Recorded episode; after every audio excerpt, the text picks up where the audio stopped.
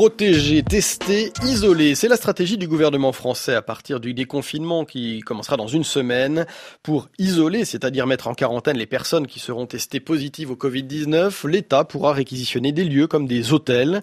Ce dispositif est déjà une réalité dans plusieurs villes qui ont été précurseurs. Bonjour Anthony Latier. Bonjour. Comment s'organise l'isolement de malades dans des hôtels? Eh bien, pour le savoir, je me suis rendu dans un hôtel réquisitionné depuis plus d'un mois à Perpignan, dans le sud de la France. C'est le tout premier hôtel Covid, comme on les appelle désormais, du pays. Sur place, il y avait, quand j'y suis allé, sept patients. D'où viennent-ils? Écoutez, Samuel Duro, c'est le médecin qui les examine tous les matins. Soit les gens arrivent des centres de coronavirus de ville, donc là, ils ne présentent pas de signe de gravité, il y a des fortes suspicions euh, d'atteinte par le virus et qui viennent ici. Soit des gens effectivement qui sortent de l'hôpital, qui ont eu besoin d'oxygène pendant quelques temps, qui sont encore potentiellement contagieux, donc qui viennent ici pour, euh, pour poursuivre euh, l'isolement familial quand c'est pas possible à la maison. L'objectif est double, libérer des lits d'hôpitaux en isolant ailleurs les cas les moins graves et empêcher la contamination des proches des malades. Il y a à Perpignan de nombreuses familles pauvres vivant dans le centre-ville qui n'ont pas les moyens de bien se confiner chez elles. C'est cela qui a poussé le préfet des Pyrénées-Orientales, Philippe Chopin, à réquisitionner très tôt cet hôtel. Pourquoi on l'a fait à Perpignan? Parce qu'il y avait ce fameux cluster euh, qui faisait craindre vraiment la propagation, parce qu'on a des quartiers où les gens vivent à la catalane, vivent la nuit. J'ai pris un couvre-feu pour empêcher que les gens se réunissent la nuit.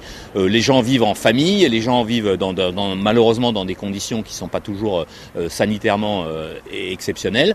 Donc c'est pour ça qu'on l'a créé ici. Anthony, combien de temps ces personnes restent-elles confinées? Eh bien, ça dépend des cas, nous explique le préfet. Par définition, les gens qui sortent de l'hôpital ont déjà fait un temps à l'hôpital. On n'a jamais personne, pour l'instant, qui est resté 14 jours.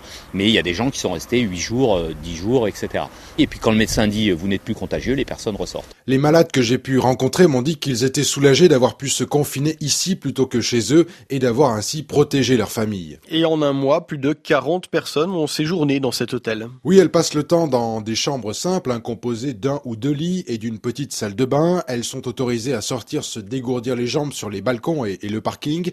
L'État paye la chambre 35 euros ainsi que les repas qui sont servis par des secouristes bénévoles. Ce sont eux qui s'occupent de la logistique sous la supervision de Nicolas Monserrat. Il y a euh, la distribution des repas trois fois par jour, il y a la surveillance sanitaire des personnes, il y a un soutien psychologique parce que c'est pas évident hein, d'être loin de sa famille, d'être euh, cloisonné dans un hôtel.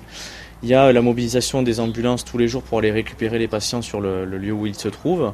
Euh, et puis il y a toute l'organisation euh, de l'hôtel qui va avec, avec toutes les contraintes qu'on peut avoir et euh, les particularités et les demandes des patients qui sont ici. Et comme Perpignan, d'autres villes françaises n'ont pas attendu le déconfinement pour mettre en place ce type de dispositif.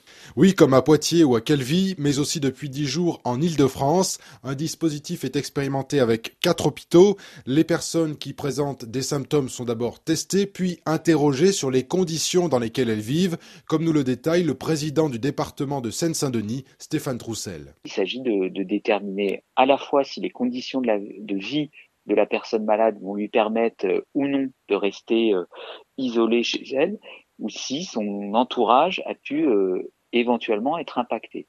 Et donc ce travail d'enquête, il est réalisé au travers d'un entretien physique et l'enquête peut aussi se poursuivre dans la foulée avec la visite au domicile de la personne malade. Et lorsqu'est déterminé le fait que la personne malade ne peut pas s'isoler de manière optimale chez elle, on lui propose donc euh, une mise en, quatorzaine à l'hôtel sur la base du volontariat. Les malades sont mis en quarantaine dans un hôtel de la Porte de la Chapelle à Paris où 200 places ont été réservées. Deux autres hôtels sont en cours d'ouverture. Et dans la perspective du déconfinement, des hôtels dans toute la France pourraient être euh, réquisitionnés.